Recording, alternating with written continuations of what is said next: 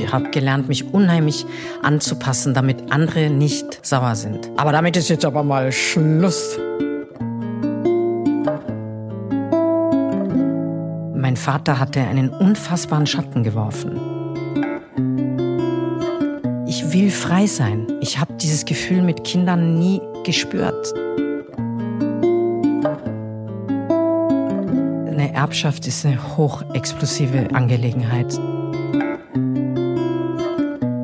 Begrüße Sie zu einer neuen Folge meines Podcasts Gespräche über Wandlung. Heute bin ich zu Gast bei der Fotografin und Schauspielerin Jenny Jürgens in ihrem Zuhause bei Soyer auf Mallorca. Hallo, liebe Jenny. Schön, dass wir uns heute zum ersten Mal begegnen. Hallo und danke für die Einladung. Du bist 1967 in München geboren, Sternzeichen Wassermann. Dein Vater ist der legendäre Sänger Udo Jürgens, der 2014 im Alter von 80 Jahren verstorben ist. Deine Mutter Panja ist auch Fotografin, heute 84 Jahre alt und lebt 83. in Zürich. 83. Oh Gott, jetzt habe ich sie älter gemacht. Macht nicht, aber das lebt macht nicht. in Sie- Zürich. Ja, lebt in Zürich. Also zu, immer noch eigentlich, dort hast du ja auch lange gelebt.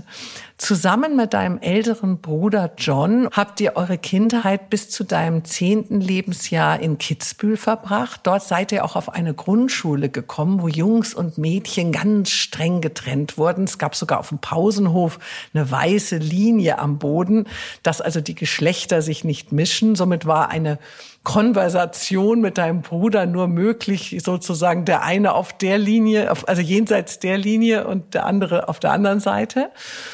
1977 seid ihr dann in die Schweiz gezogen, da dein Papi ein neues Management hatte und sich auch künstlerisch schon ein bisschen neu orientieren wollte. Er war eigentlich in eurem Leben mehr abwesend als anwesend. Aber deine Mami hat das so mit ihrer verbalen und körperlichen, äußerst liebevollen Art ausgleichen können.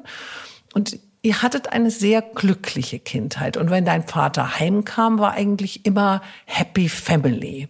Wann ist dir denn zum ersten Mal aufgefallen, dass so das Bild der Familie anfängt zu bröckeln? Ja, jetzt kommt drauf an, was man jetzt unter Bröckeln versteht. Also ähm, mir ist aufgefallen, dass ich zum Beispiel anders wahrgenommen werde als vielleicht andere Kinder natürlich in der Schule. Das geht ja da los, wo die Reflexion beginnt durch Dritte und wo mich immer andere Menschen darauf aufmerksam gemacht haben, dass ich aus einer exotischen Familie komme oder dass mein Vater berühmt ist oder dass ich ein ein Bonzenkind bin. Das äh, galt ja damals eigentlich auch als Beleidigung. Äh, Und da hat man natürlich dann massiv angefangen, sich zu wundern oder auch den ein oder anderen Schmerz zu spüren.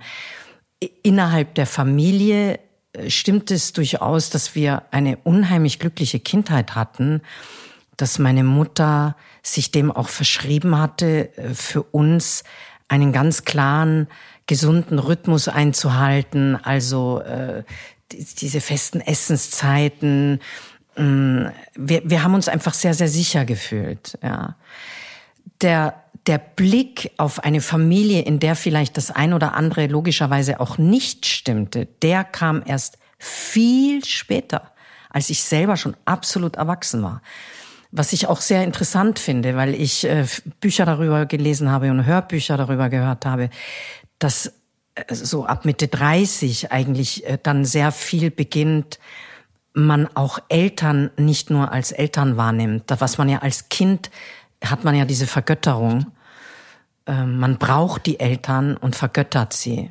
Und als Erwachsener wandelt sich im besten Falle alles zu einer Freundschaft.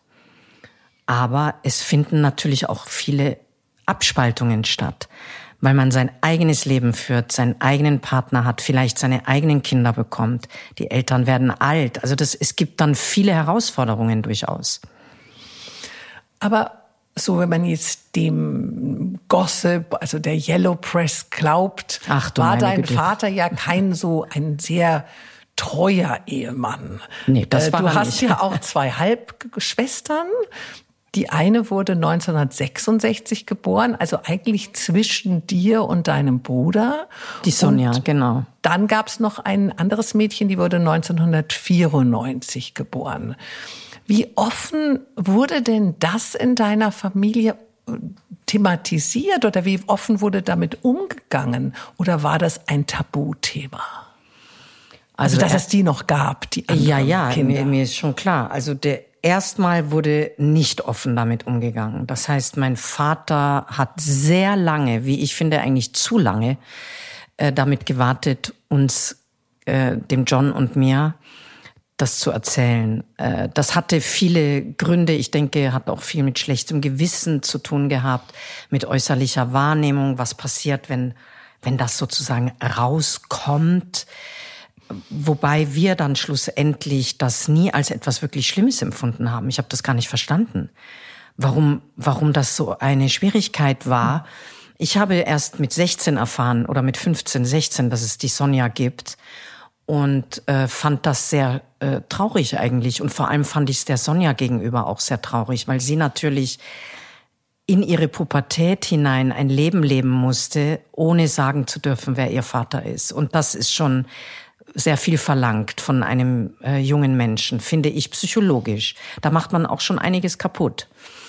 Und als wir dann das erfahren haben, also ich war 16, mein Bruder 19, ähm, hat mein Vater gesagt, ja, äh, wir, müssten mal zusammen essen gehen und so. Da dachte ich schon, oh ja, jetzt, jetzt muss er was ganz Wichtiges erzählen. und dann hat er unheimlich rumgedrückt und so. Und dann habe ich gesagt, Papa, wo ist denn ja, cool, ich habe eine Schwester und jetzt?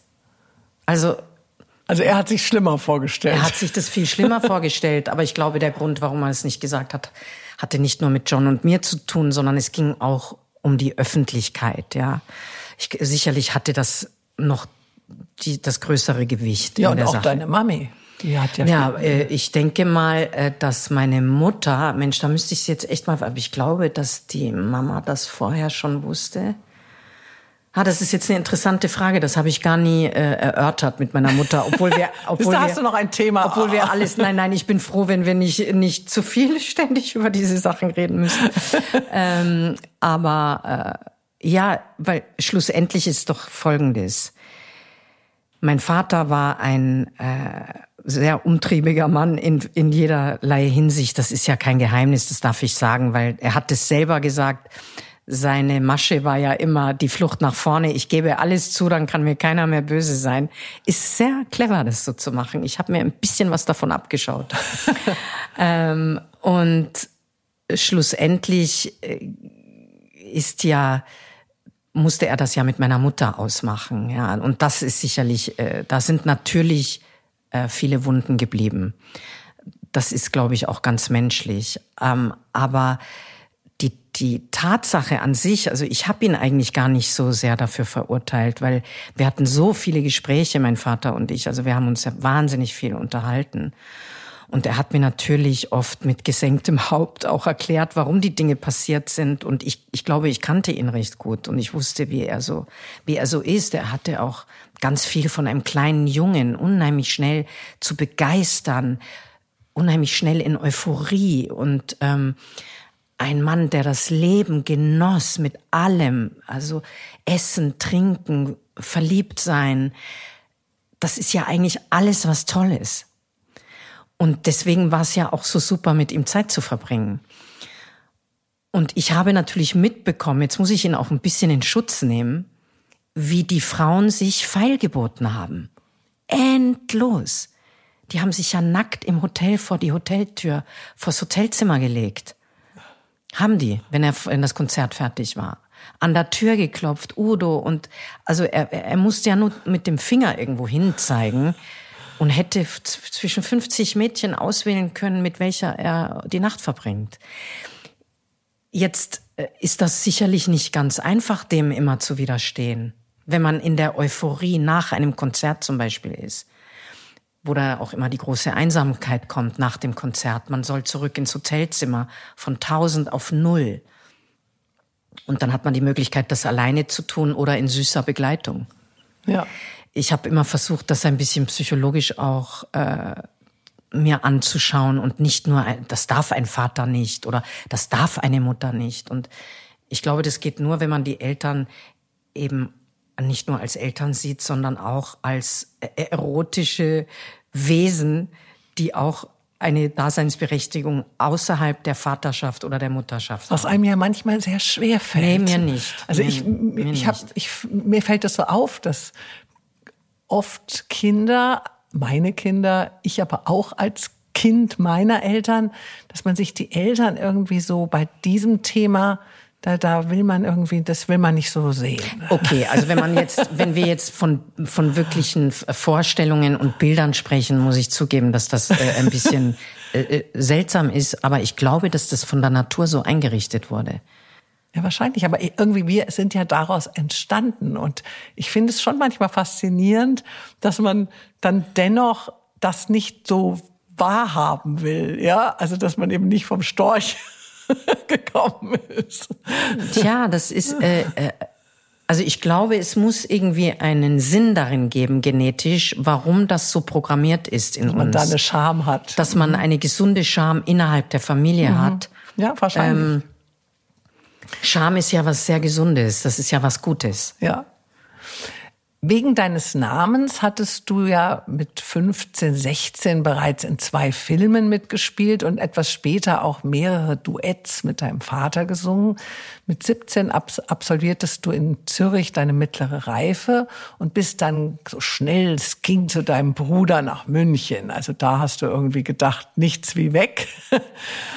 Du wusstest aber nicht so recht, was du lernen solltest, was du machen solltest. Du fühltest dich auch viel zu pummelig und etwas verloren. Die Notlösung war eine Schauspielschule und das P1. Damals in den 80er Jahren die Disco, ich kenne sie auch in München, welche sozusagen so drei Jahre lang ein bisschen zu deinem Wohnzimmer wurde. Fühltest du dich von deinen Eltern auf dieser Wegfindung, so nach der Schule, ein bisschen alleine gelassen? Also, ähm, wenn ich jetzt sagen würde, ja, weiß ich genau, was mein Vater dann antworten würde. Der würde dann nämlich sagen, ja, also der würde sich aufregen und würde sagen, du wolltest ja unbedingt weg, du hast ja ein, so ein Theater gemacht, dass du endlich weg konntest und so. Und dann, das stimmt auch. Also ich wollte aber nicht weg, weil ich es so schrecklich fand zu Hause, sondern ich wollte nicht ohne meinen Bruder sein. Und mein Bruder ist weggezogen und ich war allein in Zürich. Und natürlich schnupperte ich auch ein bisschen durch seine Erzählungen die große weite Welt in München. Und mein Vater musste ja damals ein Papier unterzeichnen für eine Sonderregelung, dass ich überhaupt mit 17 alleine zu meinem Bruder nach München ziehen durfte. Also meine Eltern haben mir das erlaubt. Der John und ich, wir lebten dann also in München und haben dort ja, ich habe dann dort eben meine Teenagerjahre verbracht. Aber jetzt zurück zu der Frage. Äh, natürlich, wenn man in einem, nicht nur in einer anderen Stadt, sondern auch in einem anderen Land lebt, wie haben Eltern dann Zugriff oder einen Blick auf das, was die schulische Weiterentwicklung bedeutet, nämlich gar nicht. Sie können ja nicht dir über die Schulter gucken oder, oder dich auch ein bisschen pushen. In die, also gepusht haben meine Eltern nie. Ich fand das natürlich früher super. Heute, äh, Sie würden das jetzt nicht verstehen, aber heute würde ich sagen, wäre ein gewisses Pushen manchmal gut gewesen. Oder sagen wir besser Sog. Ich finde Sog ja noch besser als, als Push. Ähm, aber ich glaube einfach, mein Vater war ja nie da. Und ich glaube, dass meine Mutter mit diesen ganzen schulischen Themen auch ein bisschen überfordert war, was ich auch verstehe.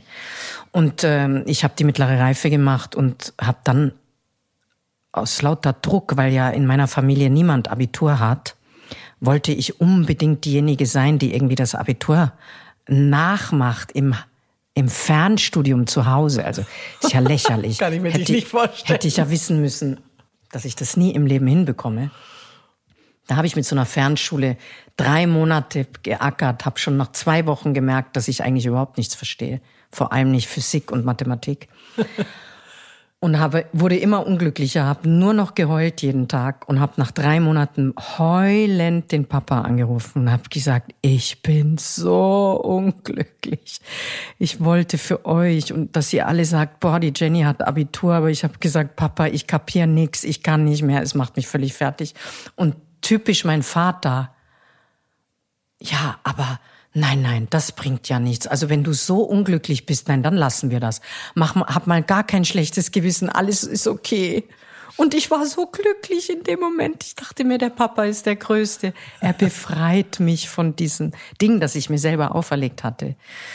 Naja, und ähm, wenn ich natürlich beobachte, wie zum Beispiel mein Bruder und seine Frau Haya, äh, die haben ja drei Kinder, das mach, gemacht haben oder immer noch machen. Äh, die, die Jüngere ist ja noch im, im vollen Schulbetrieb.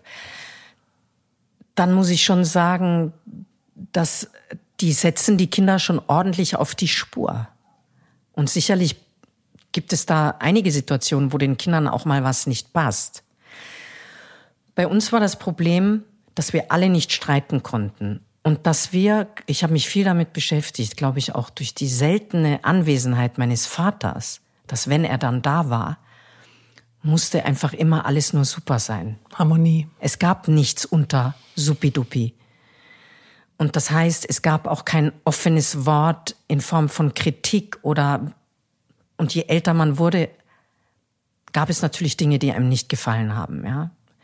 Aber das, das war eigentlich ein echtes Problem in meiner Familie, dass ich erst heute lerne, zum Leidwesen vielleicht manchmal meiner Mutter, meines Mannes oder meiner Familie zu kommunizieren, weil ich einfach sage, das muss sein.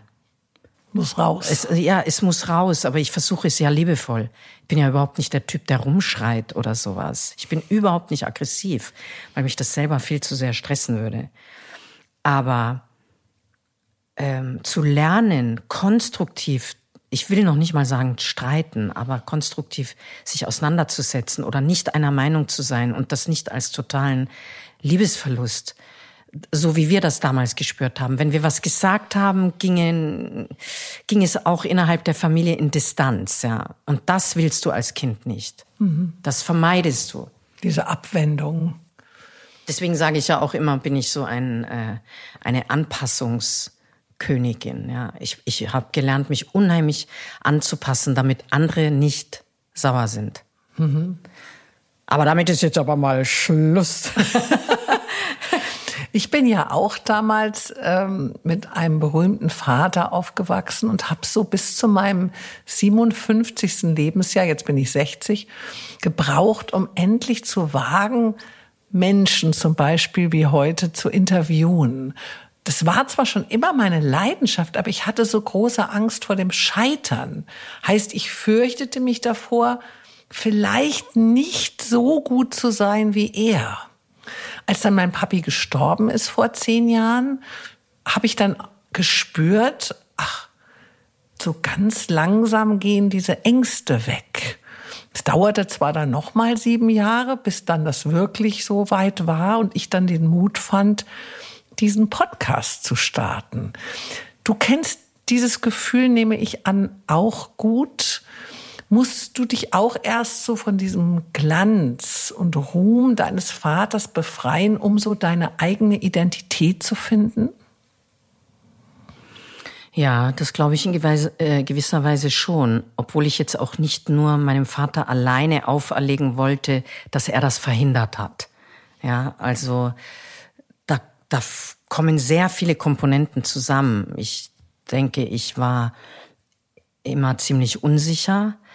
Ähm, als Teenager, ich, ich weiß nicht, ich war ja, ich war ja sehr hübsch, ich war sehr offen, sehr lebendig, ich war immer ziemlich witzig. Also ich habe ne, heute auch noch eine unheimlich infantile, lustige Seite, Gott sei Dank. Aber mein Vater hatte einen unfassbaren Schatten geworfen der es mir fast nicht möglich machte, nicht nur mich selber zu entfalten, wo ich auch gar nicht wusste, wohin, sondern ich immer spürte, dass in der Wahrnehmung der anderen mir gegenüber ein totaler Schleier über mir liegt. Als würden, dass ich immer dachte, die, die, die sehen mich gar nicht, wie ich wirklich bin. Oder es gab unheimlich viele Vorurteile, die gibt's natürlich heute auch noch. Äh, heute ist mir das nur mehr, nicht ganz, aber viel mehr egal, als, als es da, das damals war. Und äh, deswegen, ich habe mit ihm diese drei Duette gesungen. Da wurde mir natürlich technisch ordentlich geholfen. Ich, ich bin ziemlich musikalisch. Ich kann auch nett singen, aber ich bin einfach keine super große, wahnsinnig tolle Sängerin. Also da hat der Peter Wagner damals im Hansa-Studio in Berlin ein bisschen nachgeholfen. Aber es sind ja nun äh, vor allem, äh, ich wünsche die Liebe ohne Leiden, ein ganz großer Hit gewesen. Trotzdem war für mich immer klar, es ist undenkbar für mich, dass ich Sängerin werde, weil die Musik, die ich gerne höre, die werde ich nicht singen können. Ich bin eine Funk Lady und eine Jazzfrau und eine Soulfrau, Black Music, Jazz Funk, ähm, diese ganze Abteilung an Musik, die der John und ich lieben, das, das kann ich gar nicht singen. Und dass ich jetzt irgendwie singe, damit hätte ich vielleicht sogar Karriere machen können, wenn ich in die Schlagerabteilung gegangen wäre. Ähm, und ich will überhaupt nichts sagen gegen Schlager, hat absolut seine Berechtigung. Und ich finde es toll, wenn, wenn es so viele Menschen glücklich macht, aber es ist halt nicht meine Musik. Und das geht nicht. Es geht nicht, dass man eine Musik macht, die man nicht fühlt. Dann geht es einem wie Roy Black. Der war totunglücklich über seine eigene Musik. Der wollte immer ein Rock'n'Roller sein. Ne? ist dann also, dieser, das ist man ja fast in der Gefangenschaft. Ja, das ist dann, Ruhms. Genau. Und äh, da, zum Glück hatte ich damals schon die Stärke, das zu erkennen. Heute bin ich darin sehr, sehr gut. Also immer sofort zu erkennen, ob etwas gut für mich ist oder nicht. Und ja, dann bin ich äh, irgendwie so eigentlich bisschen aus einer Not heraus, äh, als ich damals den ersten Film angeboten bekam äh, gedreht in Südafrika. Ich war 15, ich war hübsch, ich hatte den Nachnamen Jürgens und das war's dann aber auch. Also ich war natürlich überhaupt keine Schauspielerin.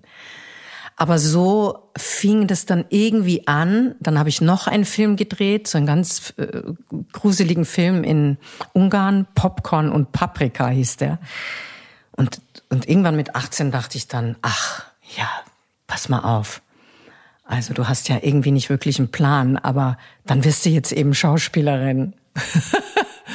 aber dann wurdest du ja, ja eine sehr gute Schauspielerin. Also du meinst mit, ich war keine Schauspielerin, damals nee, warst ich war du gar keine, keine Schauspielerin. Schauspielerin natürlich. Ja. Ich war einfach niedlich und einen guten Namen für die Produktion zum Verkaufen. Darum geht's ja. Genau. Wenn ich den Namen Jürgens nicht gehabt hätte, hätte sich gar keiner für mich interessiert. Das ist aber normal, also, ja. sondern da kann man groß in den Zeitungen, Tochter von Udo Jürgens spielt ihren ersten Film. Damit generiert man eben diese Aufmerksamkeit. Ja. Und ja, dann, dann bin ich in die Schauspielschule gegangen. Also was ich eigentlich sagen möchte, ich bin nicht Schauspielerin geworden aus so einem tiefen eigenen Feuer heraus. Ja, und das habe ich eigentlich immer gespürt und dazu habe ich auch immer gestanden, weil es gibt natürlich diese Schauspieler, die irgendwo in einem kleinen Nest hocken, also die wirklich sagen, da will ich raus, ich muss jetzt, ich muss. Und wenn es mich mein Leben kostet, so wie mein Vater Musiker wurde, der konnte gar nicht anders. Der hat gesagt, ich muss. Und wenn, wenn es mich alles im Leben kostet, ich muss so ehrlich sein zu sagen, dass ich dieses Gefühl nie hatte. Würdest du sagen, weil es dir auch sehr gut ging? Also kann man diese, dieses nee, Brennen vielleicht auch besonders entwickeln, wenn man nicht aus einem satten Background kommt? Ja, das kann sehr gut sein. Also mir ging es natürlich immer gut. Ich hatte äh, nie ernsthaft finanzielle Sorgen. Also ich hatte Phasen, ich habe ja immer gearbeitet, wo es mir auch mal finanziell äh, nicht so gut ging. Äh, aber äh, wenn, wenn ich sowas sage, lachen sich ja immer alle kaputt. Da denke ich auch manchmal komisch, ich werde immer auf diesen Faktor reduziert. Ja. Ähm, aber dein es, Vater hat wahrscheinlich nicht euch das Geld hinterher Nein, nein, hat er eben nicht. Also ich habe ja wirklich 30 Jahre lang gearbeitet ja, äh, und ja. ähm, aber das mit dem Feuer, was du sagst, das kann natürlich sehr gut sein. Also dass man, wenn man sich wirklich häuten muss, wenn man sich wirklich befreien muss, wenn man aus etwas raus will, vielleicht auch aus etwas Dramatischem raus muss, dann entwickelt man ja ungeahnte Kräfte. Und bei mir, was ich eigentlich sagen will, ich war ja sehr fleißig. Ich war immer sehr, sehr fleißig. Aber ich habe einfach die Gelegenheit genommen, die sich mir auch irgendwie geboten hat. Mhm. Ich musste nicht wahnsinnig dafür kämpfen, danach dann schon, aber dann dachte ich mir, dann werde ich eben Schauspielerin. Aber ich bin mir heute auch nicht so sicher, ob das auch so die hundertprozentige Entscheidung für mein Leben war. Es ja. hat mich unheimlich viel gekostet, diesen Beruf auszuüben.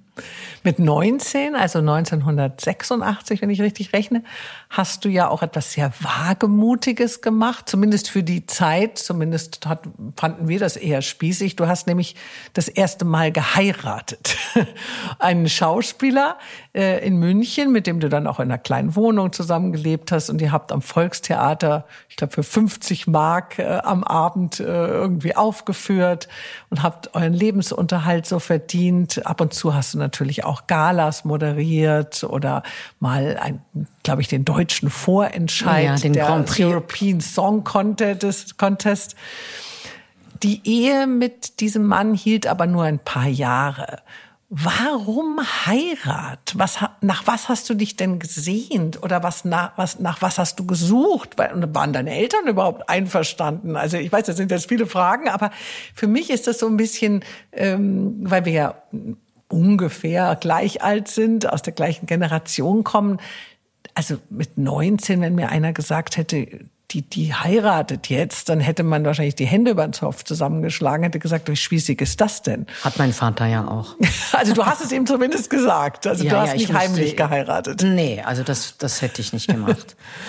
Ja, jetzt versuche ich mal den Weg dahin zu finden. Also natürlich war dieser Mann damals meine erste große Liebe und äh, ich bin schon immer sehr impulsiv gewesen und auch recht spontan in meinen Entscheidungen. Heute bin ich eigentlich äh, gar nicht mehr so spontan, aber egal. Ähm, und ich glaube, diese Heirat ist eigentlich aus mehreren Gründen entstanden. Ich glaube, der erste Grund war, der hat mich gefragt, und, und für mich kam gar nicht in Frage, oder ich hab, hätte mich gar nicht getraut, Nein zu sagen. das ist ein weil, weil, weil ich war ja so verliebt in den. Möchtest du meine Frau werden? Was soll ich jetzt da sitzen und sagen, nee? Dann hättest du ihn ja beleidigt. Das hätte ich komplett komisch gefunden. Ich dachte, du bist ja sowas von verliebt. Und dann, ah, dann dachte ich, ja, äh, habe ich ja gesagt. So, damit war natürlich schon mal eigentlich der, der Drops gelutscht, ne? Dann äh, glaube ich, hatte es sehr viel damit zu tun, eigene Heimat zu finden. Also, und ich hatte mir das schon auch immer in meinen Beziehungen gewünscht und habe es auch äh, oft eigentlich bekommen. Also ich muss sagen, ich habe sehr viel Glück gehabt. Vielleicht war die fehlende Vaterfigur auch etwas, dass ich immer gerne, ich habe immer gerne in einer Beziehung gelebt und ich wollte immer einen Mann an meiner Seite haben. Äh, wie, äh, mit allem drum und dran. Also ich bin geradezu gesch äh, wie geschaffen dafür, also für Zweierbeziehungen. Und damals, ähm, ja, vielleicht war es auch eine Art äh, Protest. Das hätte ich damals nicht so gesehen. Heute würde ich es vielleicht so sehen. Einfach diesen Abnabelungsschritt zu manifestieren mit so einem radikalen Akt es war aber immer verbunden mit Verliebtsein, was immer Verliebtsein mit 19 bedeutet. Ja, ich weiß noch, ich saß in Zürich über dem Maskott in der Wohnung meines Vaters, äh, in der Stadtwohnung meines Vaters auf seinem Schoß und habe eine unfassbare Rede gehalten über Liebe und was Liebe ist. Und habe ihm gesagt, dass er ja gar nicht wüsste, was Liebe ist. und Papa, das, was ich jetzt hier erlebe, das kennst du ja gar nicht und so. Das war natürlich alles Quatsch mit 19. Mein Vater wusste sehr genau, was das alles ist, ja. Wir haben dann nachher öfter darüber lachen müssen. Hat gesagt, Jenny, wie du da gesessen hast, was hätte ich denn sagen sollen? Also so wie ich bei, bei, bei Michael damals nicht Nein sagen konnte, als er mich gefragt hat, so konnte mein Vater eigentlich auch nichts mehr sagen, als ich da saß. Und das war auch immer seine, seine Art der Erziehung. Er hat gesagt, was hätte ich denn machen sollen? Hätte ich dir das jetzt verbieten sollen? Bringt ja auch nichts. Bringt doch gar nichts. Er hat gesagt, du kriegst, ich gebe dir meinen Segen. Ja. Fertig. Er kam ja dann sogar. Wir waren ja alle zusammen. Er hat dann sogar noch Klavier gespielt und so. Also der, der Papa. Also es wurde echt, richtig eine Hochzeit Es gab eine Hochzeit und dann gab es eine Schiffsreise und auf, äh, eine Reise durch, wo war denn das? Weiß ich gar nicht mehr genau. Und mein Vater und meine Mutter waren mit auf dem Schiff und das wurde natürlich auch alles äh, medial äh, mit Fotos begleitet und so weiter. Also eine, eine Riesen. Mein Vater hat den Michael komplett abgefüllt am Abend vor der Hochzeit mit Küstennebel. Der, der, der fiel aus der Hose, als der ins Zimmer kam. Ich war schon im Bett, weil ich wollte ja gut aussehen. Am nächsten Tag war ja Standesamt. Da taumelte der in das Zimmer rein und versucht aus der Hose rauszukommen. Und als er mit einem Bein draußen war, ist er mit dem anderen Bein hängen geblieben und umgefallen. Und dann habe ich mir gedacht, na super, jetzt hat das war die Strafe meines Vaters, hat der meinen zukünftigen Ehemann abgefüllt. ja. Also das war alles ganz lustig, aber wie gesagt, ich glaube, dass es viel mit der Suche nach Heimat zu tun hatte. Und ich glaube schon, es ist ja doch, es war eigentlich lange ein Geheimnis. Jetzt redet man drüber. Also, dass ich war halt dreimal verheiratet ähm, und es war jedes Mal natürlich diese Suche, mhm. die dann eben in Etappen auch erfüllt wurde. Ja.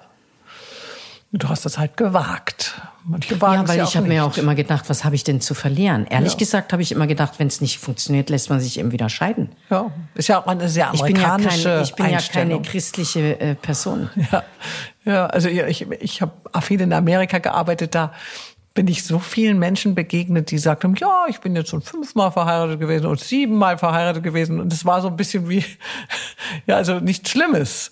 Also man, ja, ich glaube, die Amerikaner sind dann noch viel lockerer. Man, man, die assoziieren das, glaube ich, nicht mit Scheitern. Also wir, glaube ich, sehen das schon Unheimlich, eher als was ganz oh, Schlimmes an. Oh Gott, jetzt hat's nicht geklappt, ja. Dabei ist das Leben ja äh, äh, keine gerade Linie, ne? Das ist ja alles ein Weg und Egal wie alt man wird, das ist immer, immer ein Weg. Ne? Ja. Als du dann 26 warst, bist du nach Düsseldorf umgezogen, also von München, weil du ein Theaterengagement angeboten bekamst. Und dort bist du dann auch wenig später deinem zweiten Mann Thomas begegnet, einem Professor der Soziologie und Philosophie. 15 Jahre wart ihr ein Ehepaar, bis du ihn 2010 verlassen hast. Waren eure 2011. Ah, 2011. Aber, aber ja, das ist ja egal. Waren eure Welten, also die eine mehr nach innen, die andere mehr nach außen gerichtet, doch zu unterschiedlich? Ja, also ähm, wenn man mich heute fragen würde, was ist wichtiger in einer Beziehung, der Gleichklang oder der Unterschied, würde ich ja ganz bestimmt sagen, der Gleichklang. Der Unterschied ist meines Erachtens nur dann interessant als erste oder als erotische Anziehungskraft, aber nicht für eine lange Strecke.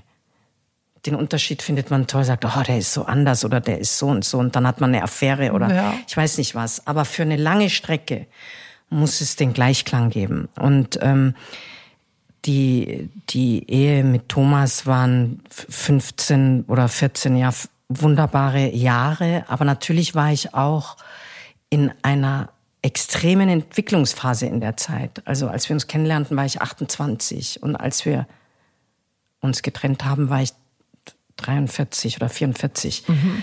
Also das ist natürlich genau eine Entwicklungsspanne bei einer Frau wahrscheinlich besonders, wo ganz viele Dinge passieren und wo eben oft auch noch mal so Befreiungsschläge passieren.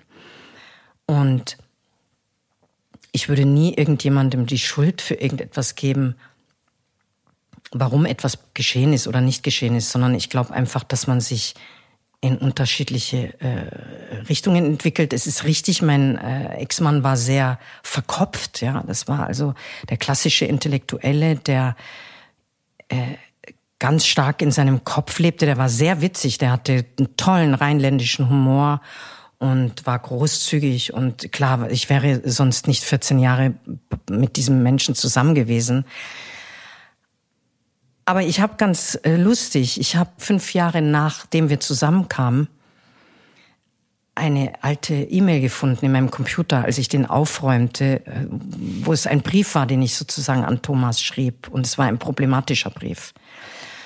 Und ähm, ich, den Inhalt erzähle ich natürlich nicht, aber in diesem Brief standen sehr durch die Blume und sehr vorsichtig formuliert alle Punkte, warum wir uns eigentlich warum es nicht geklappt hat, die ich alle schon angedeutet hatte. Und das ist das Ding, dass Frauen unheimlich oft Andeutungen machen, aber nicht Klartext reden. Und sie glauben, dass diese Andeutungen von den Männern gehört werden.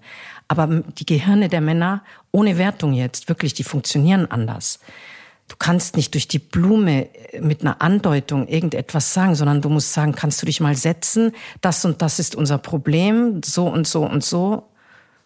So muss man das machen. Und ähm, das, das fand ich ganz interessant. Also, dass das dann schlussendlich eigentlich auch da, dazu geführt hat, in Kombination natürlich, dass ich äh, David kennenlernte. Also es war ja alles eine, eine Vermischung. David ist ja dein jetziger mein, Ehemann. Äh, mein Mann jetzt. Den mit du dem ja Gott, die, dann- die Leute werden also auch denken, ein, ein spanischer Regisseur, Ja. äh, dem du ja schon mal zwölf Jahre zuvor oder zehn Jahre zuvor äh, mit dem schon du schon mal gedreht hattest. Da war es aber glaube ich keine nein, nein, Liebe. da war ich verheiratet und wir haben Genau. äh, miteinander gearbeitet. Und, Und äh, ihr habt euch ja dann irgendwie, also ja, eine, eine große Leidenschaft und eine große Begierde brach über euch hinein. Ich nenne es immer den, den großen Tsunami, dem man, dem man nicht mehr entkommen konnte. Ja, es, es war natürlich sehr intensiv. Aber es war natürlich in Stücken, hat man auch da verbrannte Erde hinterlassen und so. Das ist schon alles, ich glaube, die meisten Frauen, die jetzt vielleicht zuhören, die vielleicht auch ein bisschen in unserem Alter sind oder so, die haben das ja alle selber erlebt. Ja, ja das, das Loslassen tut natürlich meistens einem von beiden weh. Natürlich. Und das Und ist, glaube ich, das, was einen ja dann auch selber schmerzt. Auch wenn Ja. man in, in einem äh, Vakuum der Gefühle ist, sage ich mal. Also ich habe auch den Vater meiner Kinder verlassen. Ähm, und ich, ich habe mich, heute wundere ich mich manchmal fast über die Brutalität, mit der man das tut. Also, und, und mit der Selbstverständlichkeit, dass es doch jeder verstehen muss. Also Ja, ja. auch inklusive des, dem Menschen, den man verlässt. Ja, aber es ga- gab es zu dem Zeitpunkt schon den, Ja, den ich hatte mich Mann. natürlich ja, auch so. um ein, in diese, einen anderen Mann verliebt und ich glaube, da ist das Das ist die Power. Ja, das neue Verliebtsein ist ja, dein Hirn ist ja wie ein Schwamm durchtränkt von Endorphinen, ja. Du, das, eigentlich ist dir ja in dem Moment auch alles egal. ja, das meine ich. Das muss man leider so brutal sagen. Ja. Ob der, es tut dir zwar irgendwie leid, dass der andere jetzt leidet, aber du bist schon auf einem ganz anderen Weg. Absolut. Das heißt, der, der Verlassene ist ja, der bleibt ja zurück, während du schon Kilometer weiter gedanklich und mit allem weiter bist. Und das ist natürlich wahnsinnig ungerecht. Und es ist auch die Frage, hätte man das, hätte, hätte, äh, wärst du anders gewesen, dann, pff, das weiß ich alles gar nicht. Also das war halt so. Rückwirkend würde ich es auch immer als, als eine tolle Zeit sehen und als eine sehr wichtige Zeit. Also die Ehe mit meinem Ex-Mann hat mich durchaus auch sehr geprägt und meine Sprache verändert, mein, mein Denken beeinflusst. Der war ja ein sehr, sehr, oder ist ein sehr, sehr kluger Mann. Und äh, vielleicht haben, gi- gibt es diese Lebensetappen, für die man einfach dankbar sein muss. Ich bin mir jetzt halt absolut sicher, dass das jetzt meine final, die finale Etappe ist. Jetzt reden wir natürlich so, als hätte ich ständig neue Beziehungen gehabt. Aber Fakt Nein. ist ja, ich bin, ich bin 55 und hab, hatte im Grunde genommen drei immer längere oder ernsthafte Beziehungen. Also ähm, Dein jetziger Mann, der war ja damals, als ihr euch dann verliebtet, ein freier Mann, jedoch mit zwei Kindern von zwei Frauen im Rucksack sozusagen. Ja, im Gepäck, Man genau. heiratet ja sozusagen die Familie immer mit. Also in dem Fall hast du auch zwei Kinder bekommen, äh, zwei geschenkte Kinder. Sabrina Fox hat, die ich auch für meinen Podcast hatte, hat nannte das die geschenkten Kinder. Inzwischen seid ihr seit 2015 verheiratet und lebt ja hier auf Mallorca mit vielen Hunden, die ich noch nicht kennengelernt habe, weil die müssen jetzt erstmal leise sein. Ja, ja, die und ich nachher. Eseln, die habe ich auch noch nicht wirklich gesehen, aber ich hoffe, ich sehe sie nachher. Ähm, zumindest meistens seid ihr hier. Ich glaube, du bist auch manchmal in Düsseldorf, Nein, nein, ich manchmal pendle. in Ich, ich, Wien. ich bin Pendlerin, weil ich keine Residente hier bin. Also ich Ah. muss ja diese 182-Tage-Regelung einhalten. Aber Alles das wäre klar. jetzt ein sehr kompliziertes Ja, okay. Thema. Aber Aber lebst du, würdest du sagen, im Hier und Jetzt genau das Leben, welches du dir immer erträumt hast? ja, das tue ich. Und ich glaube, also ich, ich vergleiche das immer ganz gerne mit einem großen Haus mit sehr vielen Zimmern. Ähm, und ich hatte damals sehr oft das Gefühl, als gäbe es leere Zimmer in mir, wo ich nicht wusste, dass mir wirklich etwas fehlt. Ich konnte das aber nicht so gut zuordnen, was das jetzt, weil eigentlich hatte ich ja alles. Äh, und jetzt weiß ich das. Also jetzt habe ich diese Verbundenheit äh, mit der Natur. Vor allem, ich lebe mit Tieren und ich lebe in der Natur. Und ich lebe das Leben einer kleinen Farmerin. Also ich stehe morgens um halb sieben in einem Berg Eselscheiße und höre die Hähne sich unterhalten von Berg zu Berg und so. Und das sind ja Glücksgefühle. Das ist zum Beispiel ein Leben, das ich so mit Thomas nie hätte führen können. Er wäre viel zu physisch, überhaupt nicht der Typ für sowas gewesen. Also mit, der, der David ist jemand, der sehr physisch ist, sehr körperlich ist, sehr spanisch, äh, katalan, sehr robust und sich für nichts zu schade, sich für nichts zu fein. Ja, das ist einfach ganz großartig. Und insofern glaube ich ja, jetzt äh, lebe ich dieses Leben hier auf jeden Fall. Jetzt habe ich auch die Mittel und die Möglichkeiten, muss man fairer halber dazu sagen, dieses Leben so zu leben, wie ich es mir wünsche. Du hast ja selber keine Kinder. Spielte das Thema Kinder denn nie eine Rolle in deinem Leben? Doch, also diese Gespräche hat es gegeben. Ähm, aber äh, wir hatten uns damals, mein Ex-Mann und ich, eigentlich bewusst dagegen entschieden. Und das ist ja, habe ich dann auch immer gemerkt, ein sehr empfindliches Feld, äh, das so zu kommunizieren. Mm, der Grund, also er, er wollte auch nicht so richtig, was ja auch schon Grund, als Grund alleine äh, steht, dass man es dann nicht machen sollte. Ich finde nicht, dass man einen Mann für Kinder überreden sollte. Ich glaube, dass das nicht gut geht. Aber ich wollte auch nicht. Äh, und dafür gibt's mehrere Gründe. Ähm, erstmal hatte ich irgendwie unglaublich Schiss davor. Und ich bin Wassermann. Also ich bin meine Freiheit. Ich bin natürlich auch eine gesunde Egoistin. Ich mache gerne mein Ding. Ich lasse mich auch nicht gerne abhalten. Wenn ich eine Idee habe, wenn ich eine Verwirklichung fühle oder wenn ich, ich, ich will frei sein. Ich habe dieses Gefühl mit Kindern nie gespürt. Dass ich weiß, dass dann ganz viele Gegenargumente kommen. Darum habe ich mich vielleicht auch betrogen. Eigentlich nicht wirklich, weil ich habe ja viele Jahre jetzt auch mit einem kleineren Kind verbracht. Ähm, äh, man bekommt so viel zurück und so.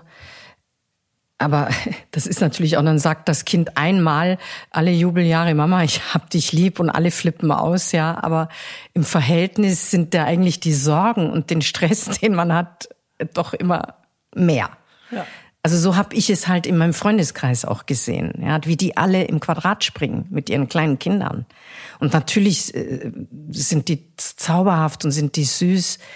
Ich kann auch gut mit Kindern, wenn's, wenn ich es begrenzt sehe. Also ich bin jetzt nicht die totale Kinderfrau.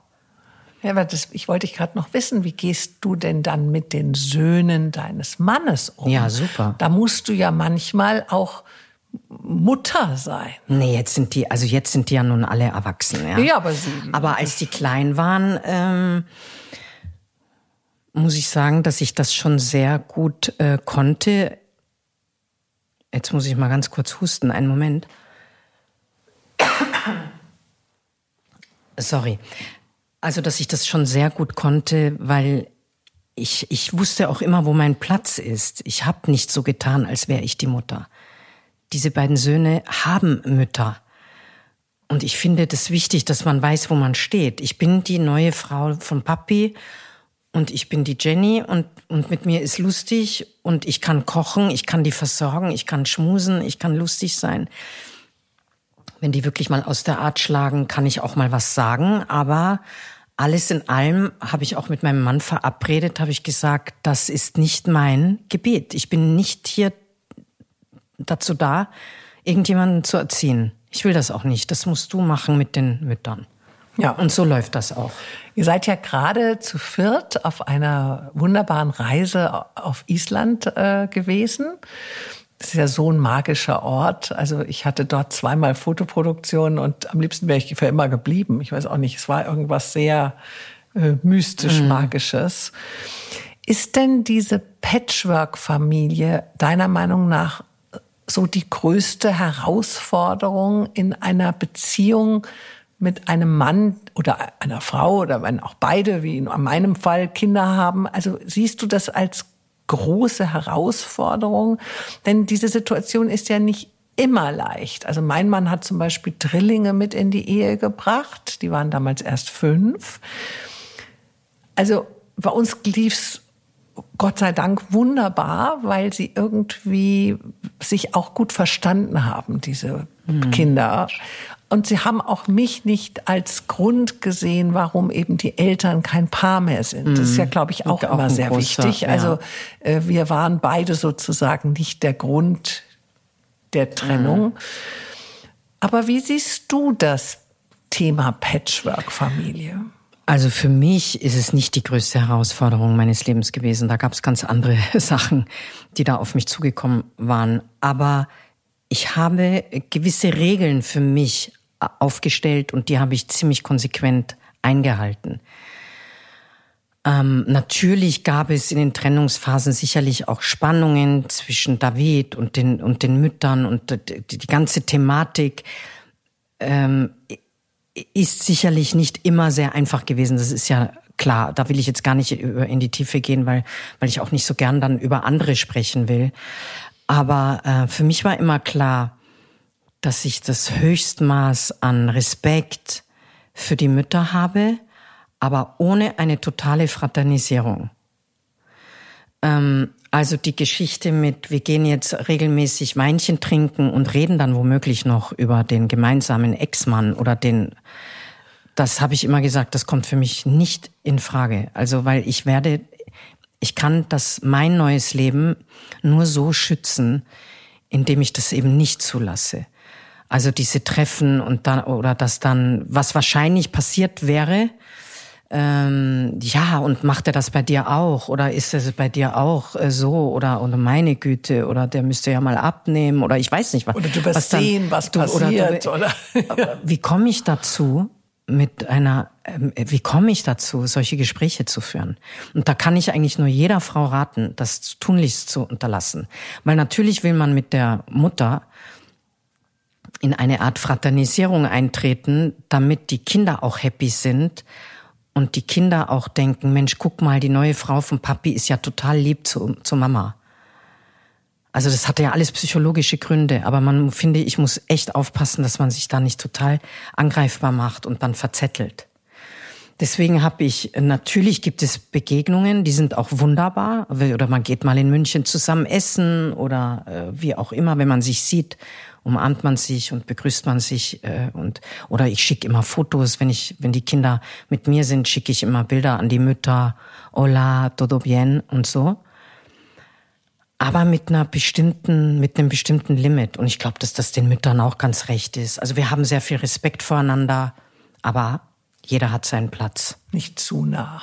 Nicht zu nah, nee, weil ich äh, das, das, das, da will ich gar niemandem was unterstellen, ja. Ich, ich, ich will gar nicht pointen mit dem Finger auf andere, sondern ich versuche von mir auszugehen. Ich möchte es für mich nicht. Ich möchte auch nicht diese Gespräche führen oder ich will auch nicht zu viel von mir preisgeben in Privates, Intimes über meine jetzige Ehe mit David. Ja. Das geht niemandem was an, ja. Also, finde ich, muss auch nicht sein. dass dann, warum müssen immer die alten Partner plötzlich komplett mitgenommen werden in die neue Ehe? Wir sind alle beste Freunde, wir fahren sogar alle miteinander in Urlaub oder stellen sich mir schon alle Nackenhaare hoch. Das könnte ich nicht. und dann, und noch alle Kinder dabei. Da krieg ich schon immer, Schnappatmung kriege ich da Ich hatte auch immer so ein bisschen ein, ein befremdliches Gefühl, als ich zum Beispiel von dem Regisseur Dieter Wedel, äh, die der hat oft sich abfotografieren lassen auf Galas mit seiner Frau und seiner Freundin, die auch ein Kind mit ihm hatte. Und dieser, er stand also wirklich mit diesen beiden Frauen da. Und äh, vielleicht bin ich spießig, aber ich hatte immer so ein komisches Gefühl. Ich habe immer gedacht, ich weiß nicht, ja, muss dazu, man das so aber vermischen? Aber dazu braucht es ja immer drei. Ja, natürlich. Und da muss ich auch sagen, da werden natürlich immer die Täter, äh, die Männer als Täter gezeigt. Aber es gibt ja immer Frauen, die dieses Spiel dann auch mitspielen. Ja, natürlich. Und heute weiß man, dass ja beide Frauen in diesen Rollen mit ihm und, und das waren ja alle totunglücklich. Also fragt man sich, das sind so Sachen, da könnte ich mich schon echauffieren. Wie ist es möglich, dass die Frauen so doof sind, so etwas mitzumachen. Ja. Also entweder geht, dann wird man sagen, ja, die Versorgung der Kinder oder ich, es hat natürlich immer mit Geld, sehr oft mit Geld ja. zu tun. Da will ich auch niemandem was unterstellen oder mit äh, mit mit diesen Abhängigkeiten zu tun, ja, aus mhm. denen man ja dann auch oder aus der Komfortzone, aus der man schlussendlich dann doch nicht raus will, für die man aber einen unheimlich hohen Preis bezahlt. Ja. Nach dem Tod deines Vaters 2014 begann ja ein äußerst schwere, also eine äußerst schwere Zeit für dich und auch für deinen Bruder, denn es ähm, begann ein erbitterter Erbstreit um den Nachlass deines Vaters. Ähm, das dauerte ja fast sieben Jahre. Heute ist es beiseite gelegt. Aber Würdest du rückblickend sagen, es hat sich gelohnt, so lange zu kämpfen? Also unabhängig von dem finanziellen, aber das muss ja eine unglaubliche Kraft gekostet haben. Ähm, und würdest du es heute anders machen? Ja, der Punkt ist ja, ich habe das ja gar nicht entschieden. Also wenn jetzt jemand einen Anwalt nimmt und dich angreift in wirklich essentiellen Themen, den Nachlass betreffend, kannst du ja nicht einfach sagen, oh, das ist jetzt aber gemein, aber damit will ich jetzt nichts zu tun haben und ziehst dir die Decke über den Kopf. Das geht ja gar nicht. Hm. Dann geht der, die War Zone wird dann sozusagen erstellt. Du, du, du kannst nicht. Du musst also jemand ja, erklärt dir den Krieg sozusagen. Ja, und dann musst du in den Krieg ziehen, weil da geht's ja um was. Hm. Äh, das ist ja wie wenn du ein Einbrecher, also ein Einbrecher kommt jetzt in dein Haus und räumt dir jetzt mal so ein paar Sachen aus dem Haus, ne? Dann ist er weg. Dann kommst du nach Hause, dann sagst du, Mensch, hier fehlt ja, hier fehlt ja der Fernseher und der Computer. Und wenn du dich ein bisschen beruhigt hast, sagst du, na ja, ist ja nur einmal da gewesen, ist ja nur der Fernseher und Computer kaufe ich eben neu. Das geht eben nicht. Also musst du dich aufstellen. Du musst dir anfangen, dir Anwälte zu nehmen und dann geht, dann geht's natürlich los. Natürlich gibt es dann eine Eigendynamik und bei so einem großen Vermögen oder Werk, wie mein Vater es hinterlassen hat, äh, sprechen Notare eigentlich plus minus von zehn Jahren. Das, wickelt, das geht ja über drei Länder. Also das wickelt sich nicht einfach mal so ab. Und hier wollten ja Menschen mehr als das, was ihnen sowieso gleichberechtigt mit allen anderen Parteien zugestanden hätte. Das war ja das Problem. Es wurde ja gleichwertig unter allen Parteien und Kindern und unehelichen Kindern aufgeteilt, was ja in der Schweiz auch das Gesetz ist. Ne? Die ehelichen Kinder bekommen genauso viel. Ja, wie in Deutschland auch. Äh, die, die unehelichen wie die, wie die ehelichen, genau. Also das wäre eigentlich alles super gewesen.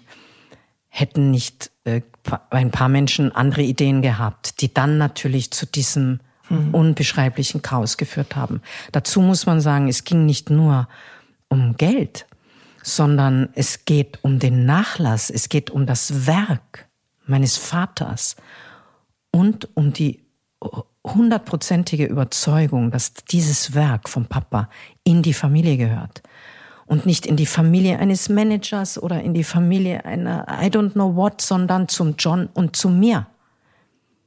Natürlich. Und ähm, das äh, wer immer uns vielleicht auch äh, Raffgier unterstellt hat oder so, dann muss ich ja mal sagen, das, was wir ausgegeben haben, finanziell und auch emotional, um dieses Ziel zu erreichen, war ja enorm. Das war einfach enorm. Natürlich nenne ich keine Summen oder so, aber wir haben wirklich gekämpft für diese Idee. Und äh, da hat man schon sehr viele äh, Erfahrungen gemacht in diesen sieben Jahren, die äh, die sehr, sehr schmerzlich waren, die mich natürlich haben weiter reifen lassen und heute bin ich wieder schlauer als davor. Ich habe einen Hörsturz gehabt in der Zeit, ähm, weil ich einfach so unfassbar gestresst war. Äh, das ist auch noch so, 50 äh, Prozent ist halt kaputt, aber äh, ich kann das ganz gut kompensieren, also auf, nur auf einem Ohr. Und wie sich natürlich eine lange Schlange von Handaufhaltern plötzlich äh, auftat, mit der du so nicht unbedingt gerechnet hattest, ja, wo du einfach merkst, alle wollen jetzt natürlich partizipieren. Und die Summen, die überall in den, in den Klatschblättern standen, da, da, da gingen ja Sachen umher. Also da, da konnte, musste man so wirklich die Augen schließen und immer sagen, am besten nicht lesen. Die sind ja so, die stimmen in der Zahl, aber die stimmen ja nicht in der Realität. Also das ist äh, natürlich alles anders, aber egal. Man zahlt äh, Steuern, man zahlt Anwälte, man sieben Jahre lang wickelt man sozusagen so ein Ding ab. Aber das haben wir jetzt, äh, wir haben das jetzt geschafft mit Gerichtsverhandlungen in der Schweiz, die uns, äh, wo wir das auch geschafft haben, jetzt zu einem Abschluss zu kommen. Und jetzt blicken wir eigentlich ganz stark nach vorne. Mhm. Also jetzt geht's darum, jetzt beginnt ja die gute Zeit da, da drin. Also jetzt geht's darum, die Stimme, Udos Stimme wieder zum Klingen zu bringen. Ja, wir arbeiten natürlich mit Hochdruck ähm, hinter den Kulissen mhm. an wahnsinnig tollen Ideen. Also gibt es dann noch unveröffentlichte Werke? Ja, das gibt es schon. Also die ihr dann vielleicht den Fans zugänglich macht? Ja, also es wird ganz sicher die ein oder andere Überraschung geben. Leider äh, sind wir jetzt noch nicht so weit, dass ich bei diesem Podcast eben darüber sprechen ja. kann. Aber es gibt, wir, wir gehen nach vorne, nur klar, dass auch diese Dinge dauern. Das ist alles. Ja es dauert alles sehr, sehr lange, müssen viele Leute hinzugezogen werden und so. Aber es, es geht darum, äh, jetzt endlich die Tür wieder zu öffnen, was wir jetzt, was uns jetzt ja zusteht, weil jetzt haben wir, bestimmen wir. Und darum ging es, dass wir dieses Recht haben, auch zu bestimmen. Mhm. Deine Mutter und auch dein Onkel, Manfred Bockelmann, sind Fotografen und auch du hast dich vor ungefähr 15 Jahren auf dieses Terrain begeben. Und das ist ein bisschen so zu einer Berufung von dir geworden. In München fand gerade deine erste Ausstellung statt. Verblasst dabei die Schauspielerei? ähm also sie rückt sicherlich in den Hintergrund. Das ist aber kein, keine plötzlich auftretende Tatsache, sondern ein schleichender Prozess, also den ich sicherlich seit vielen Jahren spüre und der eigentlich dadurch eingeleitet wurde, dass, dass ich auch keine Angebote mehr hatte. Und ich finde, man muss erwachsen genug sein, äh, oder wo ich, wo ich immer sage, face it, ja. Guck, blicke den Tatsachen jetzt mal ins Gesicht. Du kannst ja, ich habe nie verstanden, warum ausgerechnet in der Schauspielerei die Leute sich so klammern an diesen Beruf, obwohl sie keinen Erfolg mehr haben, obwohl sie manchmal, muss man ja leider sagen, auch äh, nicht gut sind. Es, es, dieser Beruf scheint eine Magie auszuströmen, dass man es nicht lassen kann, mit, obwohl man vielleicht woanders besser aufgehoben wäre. Und ich meine, die, die Schauspielbranche in Deutschland ist, äh, ich weiß nicht, wie viele Schauspieler es gibt, 30.000 und ich weiß nicht, wie viele wirklich gut davon leben, also verschwindend gering. Ähm, ich, ich hatte 25 gute oder fast 30 gute Jahre in dem Beruf. Mit vielen Erfolgen, mit viel Theater, mit, mit vielen Ängsten, muss ich sagen. Aber ähm, ich dachte mir jetzt so, vielleicht kommt das auch schicksalhaft. Vielleicht ist das, ich, ich habe es ja auch forciert. Ich, ich sehe die Fotografie wie eine Ablöse, die ich natürlich selber auch plane seit ein paar Jahren. Das, das ist also nicht so überraschend für mich. Und einfach zu sagen, ich bin noch jung, ich, ich bin fit und vielleicht erfinde ich mich einfach nochmal neu und mache etwas, was mich weniger Lampenfieber kostet, wo weniger Leute reinquatschen, wo ich alleine entscheide und alleine unterwegs bin mit der Kamera und das ist ja ein fast meditativer Prozess. Und ich das einfach alleine, ich, ich mache ja gerne Sachen alleine und ähm, wo ich auch nicht in der Wertung stehe im Außen permanent, Wie sieht die denn jetzt aus? Wie, wie viel Kilo hat die oder wie viel Kilo hat die nicht? Oder das ist jetzt nicht mehr so ein Problem für mich, aber man ist natürlich ständig in der Wertung als Schauspieler, weil dein Körper, deine Stimme, dein. Oh, jetzt hat sie eine Falte mehr. Ist jetzt da, ist sie, ja, oh, das ist ja, das, das ist ja eigentlich alles in Ordnung, aber die Leute sind halt so, so dumm dabei. Es, es wäre ja in Ordnung. Äh, es wird einem nur so schwer gemacht. Ich glaube, viele Frauen würden viel entspannter damit umgehen, wenn natürlich durch die ganze soziale Netzwerkwelt nicht alles so schrecklich geworden wäre und jeder seinen Senf zu allem abgeben darf. Aber insofern empfinde ich jetzt die Fotografie äh, natürlich als unglaublichen Segen. Ich habe, bin lange unsicher gewesen. Also ich würde sagen, dass ich meine Fotos seit fünf Jahren langsam ein bisschen so gestalten, dass man vielleicht beim ein oder anderen Bild von Fotokunst sprechen kann und nicht einfach nur irgendeine Fotografie. Und jetzt die Bestätigung zu haben nach der Ausstellung in München, dass das wirklich Menschen gefällt, äh, dass sie, ich habe drei Bilder verkauft, das war ja Wahnsinn, dieses Gefühl dass jetzt äh, die Möglichkeit besteht, dass Galerie, eine Galerie oder zwei in Hamburg schon im Gespräch sind oder Baden-Baden und Düsseldorf oder vielleicht nächstes Jahr Berlin, dass diese ganzen Sachen auf einmal so ins Rollen geraten. Also das, natürlich bin ich vielleicht ein interessantes Gesamtpaket, aber ich glaube, wenn die Fotos nicht stimmen würden, hm, dann würde das auch nicht wirklich funktionieren. Mhm. Und deswegen kann ich sehr gut von der Scha Schauspielerei eigentlich loslassen. Ich glaube auch nicht, dass da noch viel passieren wird.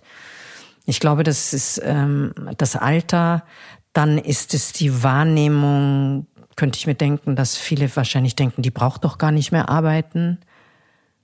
Ähm, dann geben wir es doch lieber jemanden, der muss. Finde ich eigentlich sogar nett. Wenn es so wäre, finde ich sogar richtig. Ich bin nicht so sicher, ob das nee, so ist. aber das ist wahrscheinlich nicht der Grund, oder? Der soziale Grund. Und ähm, ja, also äh, wie gesagt, ich, ich kann, kann das sehr mhm. gut loslassen. Ich würde nichts für immer sagen, ich werde nie wieder vor eine Kamera treten, aber im Moment sehe ich das eigentlich. Es kommt nicht. vielleicht auch darauf an, was dir angeboten wird. Genau.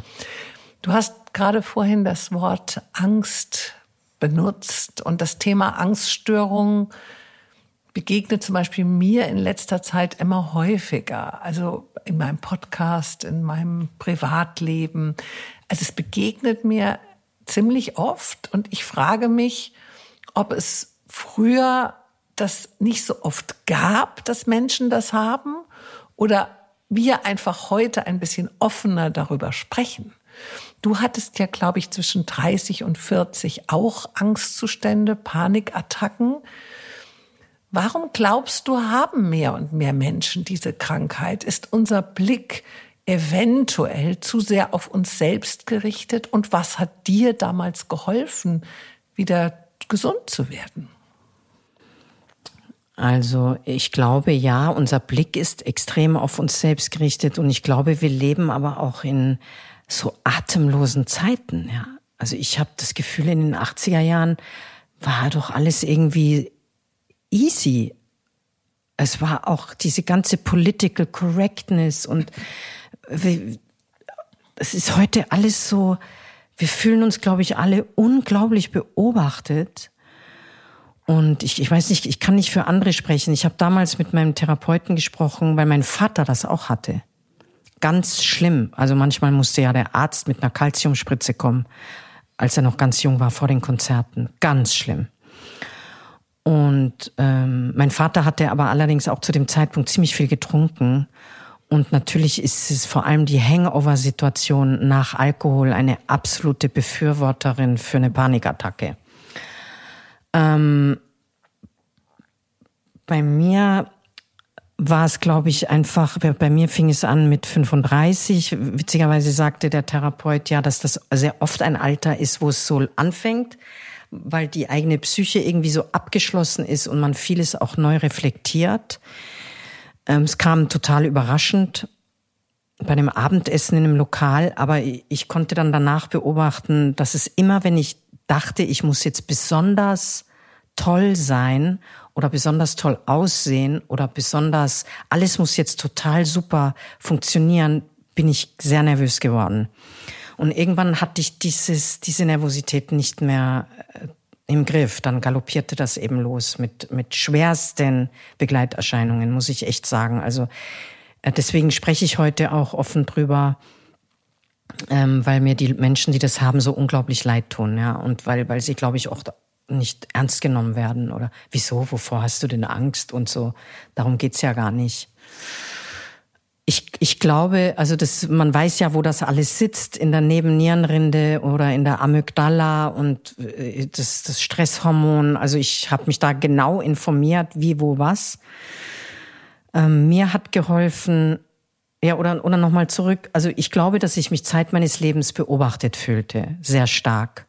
Wurde ich ja auch, schon in dem Moment, als ich aus der Mama rauskam.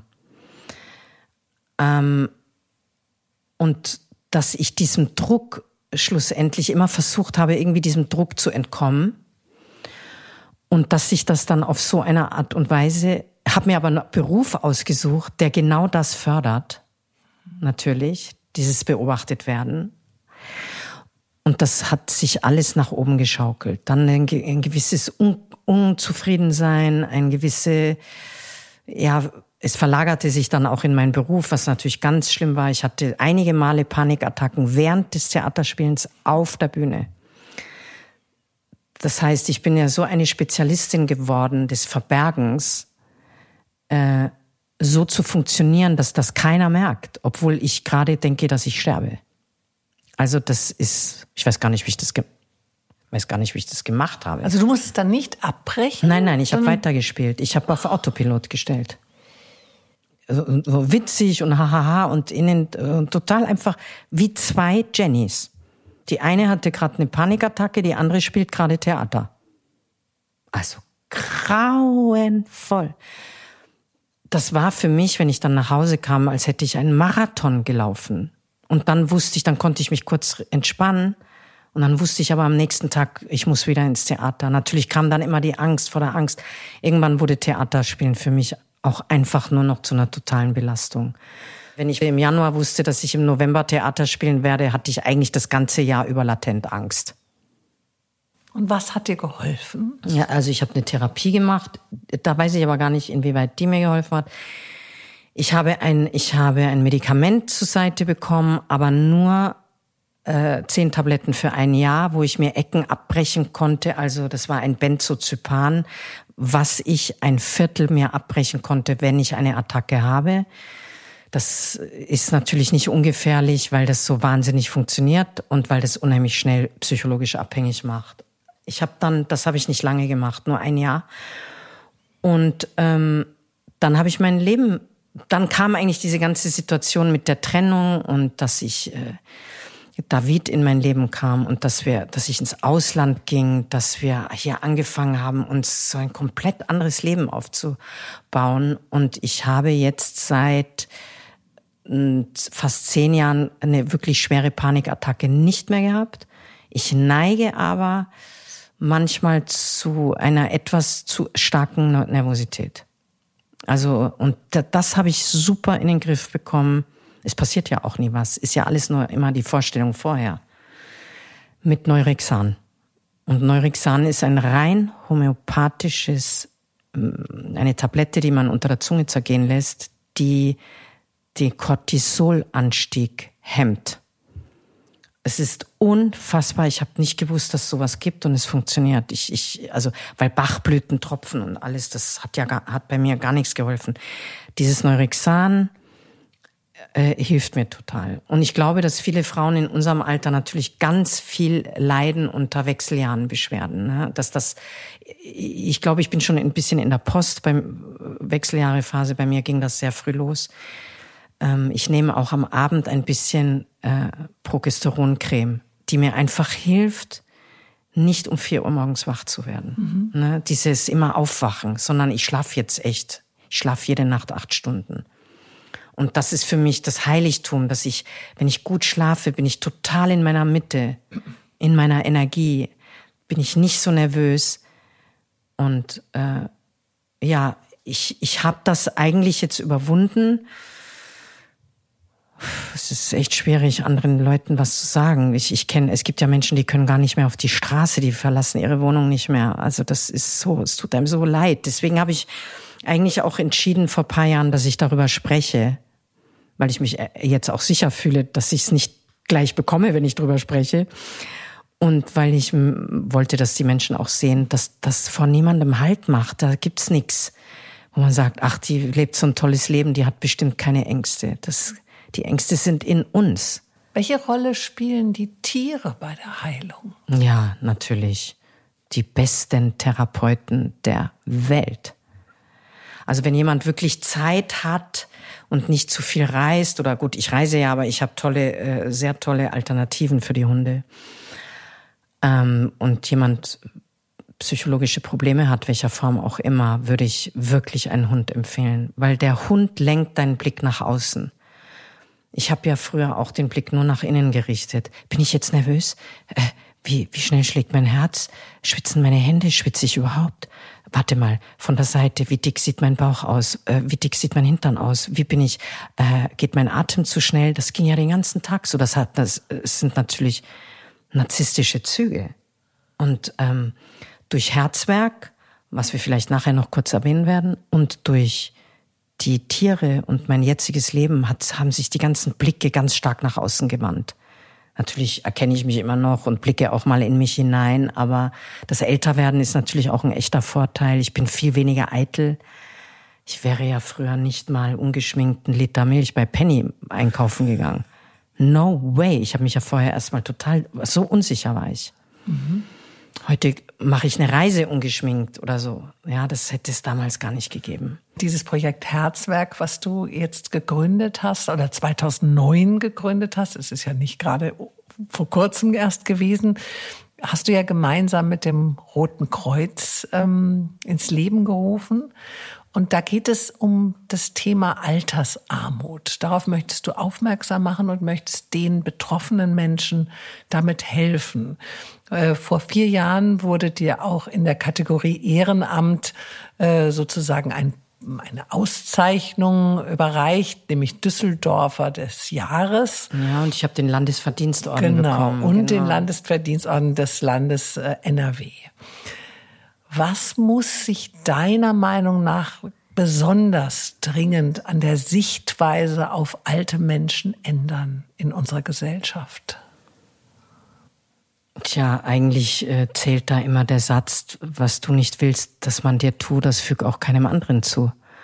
Dieser Satz ist ja der, Leitfaden fürs gesamte Leben. Verhalte dich anderen gegenüber so, wie du dir das selber wünschst im Alter.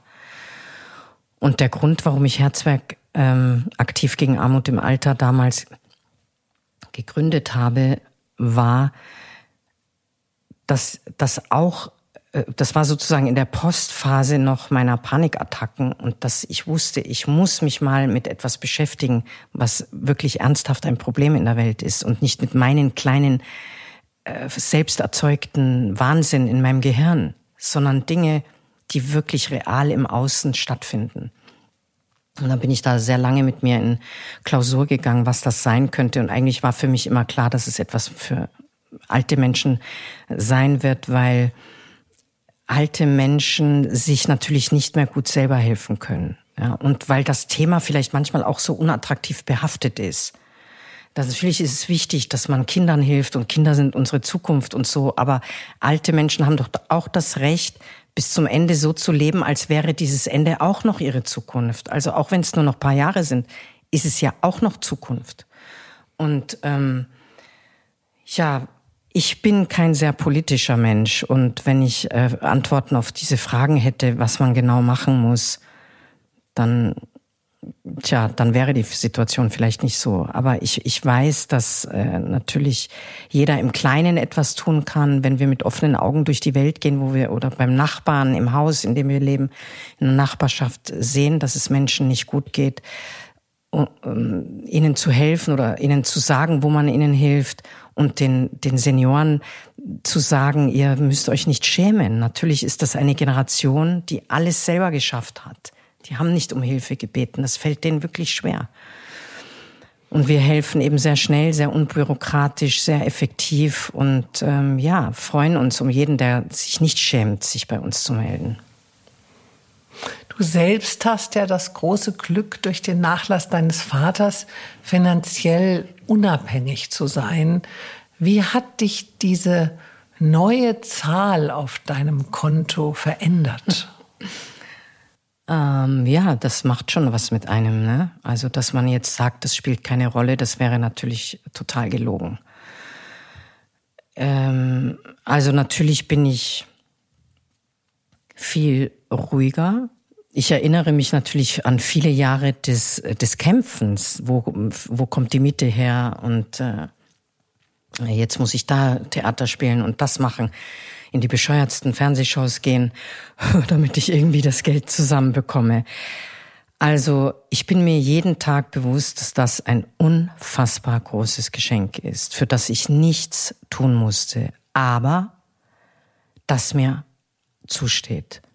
Was ich auch nicht mehr will, ist, dass ich mich rechtfertigen muss dafür, dass dieses Geschenk in mein Leben gekommen ist. Das ist ein rechtmäßiges Geschenk an uns Kinder. Und ich finde, wir haben das Recht, dieses Geschenk zu leben, uns daran zu erfreuen. Was wir alle nicht machen, weil es überhaupt nicht unsere Art ist, dass wir das raushängen lassen. Also man muss äh, dieses Geschenk nicht zur Schau stellen. Oder, also wir sind alle nicht so, mein Bruder auch nicht, auch wenn wir reisen, die Hotels, die wir wählen oder wo wir essen gehen und wie wir das machen, das ist also weit davon entfernt, jedes Mal im Fünf-Sterne-Bereich zu sein. Ist Erben deiner Meinung nach eine Metapher für Wertschätzung? Also ein Notar hat mir mal gesagt, es spielt, die Summe spielt keine Rolle. Kinder werden immer die Wertigkeit, die sie für den Vater oder für die Mutter hatten, an der, an einer Summe natürlich auch festmachen. Und äh, wenn jetzt ein Kind 2000 Euro bekommt und das andere bekommt drei, dann hast du eine automatische Schieflage in der Situation. Und dann wird es automatisch Ärger geben. Weil man, weil da drin auch eine Kränkung liegt, die ich absolut nachvollziehen kann. Also Erben hat natürlich viel mit Gerechtigkeit zu tun, wo man zu Lebzeiten, das äh, finde ich ganz wichtig, sich kümmert und Dinge bespricht. Ähm, wir sind von einigen Sachen zu sehr überrascht worden. Also ich hätte mir vielleicht mehr gewünscht, dass unser Vater das mal mit uns besprochen hätte. Aber für ihn waren diese Gespräche immer gleichbedeutend mit äh, Tod und äh, alle wollen irgendwie an mein Geld ran oder ich weiß nicht was. Er hat natürlich auch viel Schmerzliches in der Richtung erlebt und ich würde das anders machen oder ich mache das bereits anders. Also ich habe schon ein Testament. Ich, äh, ich finde, dass man transparent sein muss. Man muss offen sein. Die Kinder müssen wissen, was auf sie zukommt. Die dürfen nicht vor einer totalen Überraschung plötzlich stehen, völlig überfordert. Das ist natürlich ein bisschen, uns ein bisschen passiert, ja.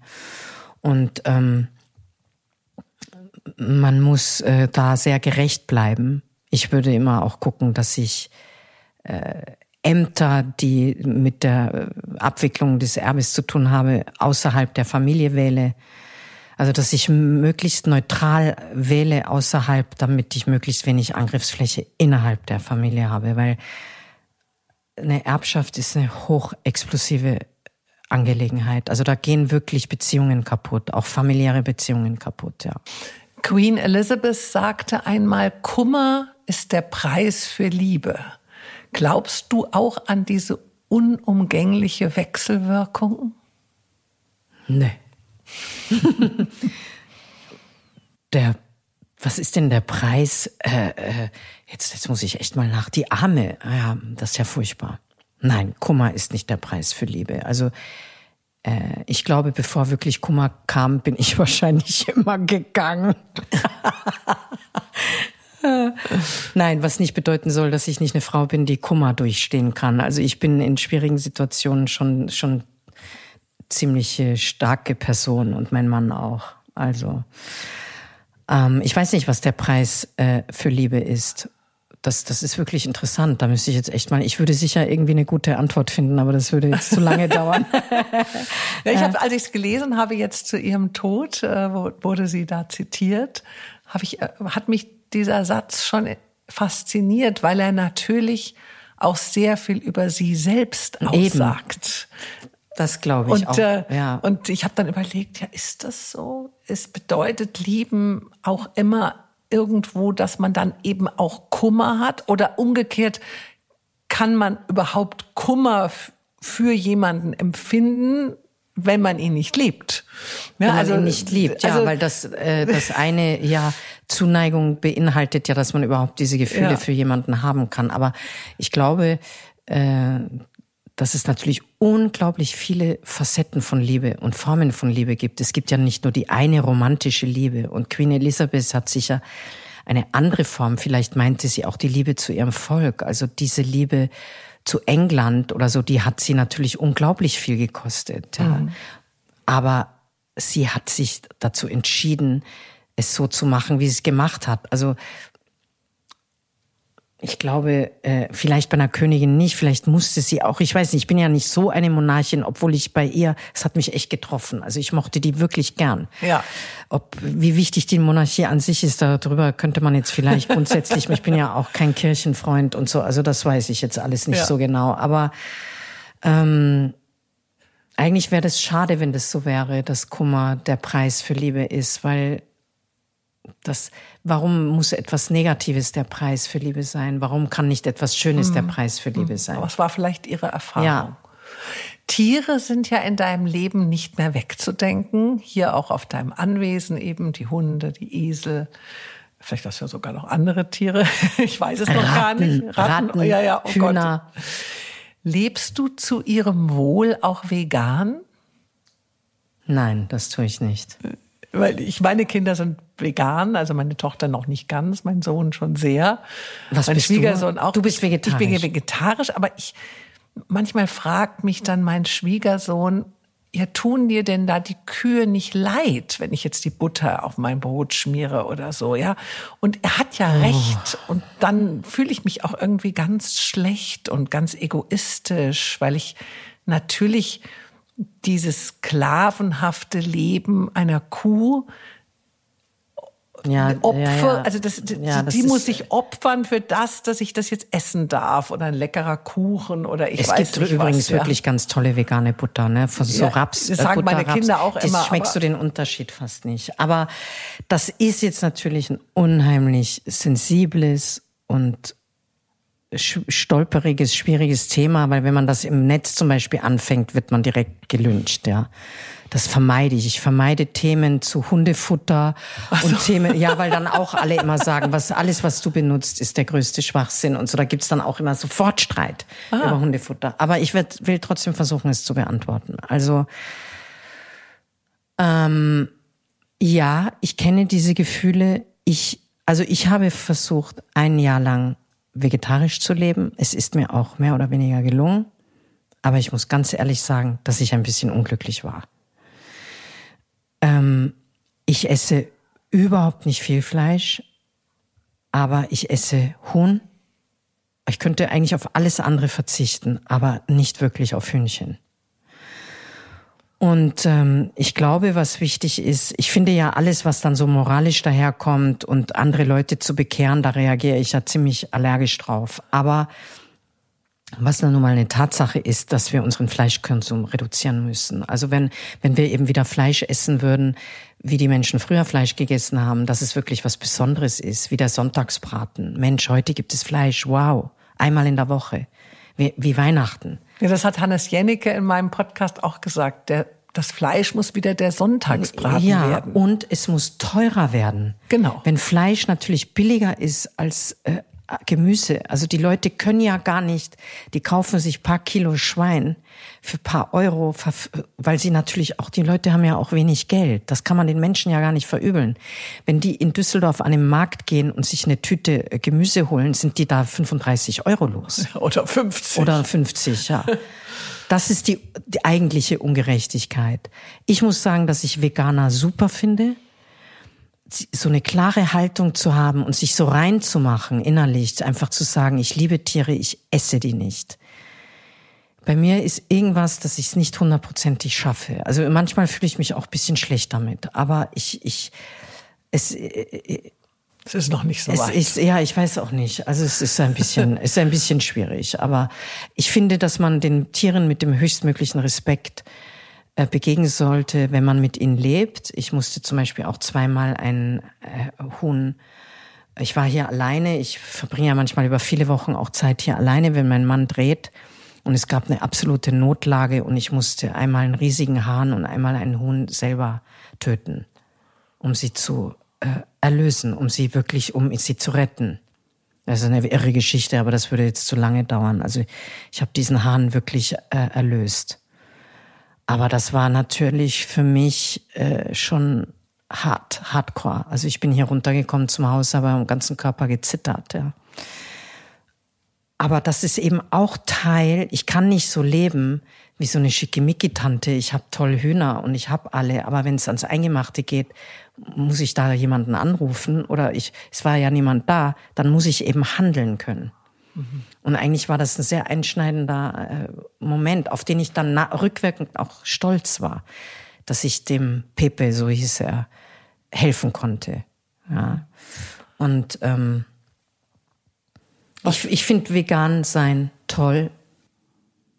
Ich, vegan sein, das, das schaffe ich einfach nicht. Also das schaffe ich einfach nicht. Auch mit der Kocherei, mit der Besorgerei. Oder ich will das auch nicht, weil ich glaube, wenn ich das wirklich wollen würde, würde ich es auch schaffen. Vegetarisch würde klappen, aber vegetarisch mit ein bisschen Hühnchen. was geben dir denn die Tiere, was ein Mensch dir nicht geben kann?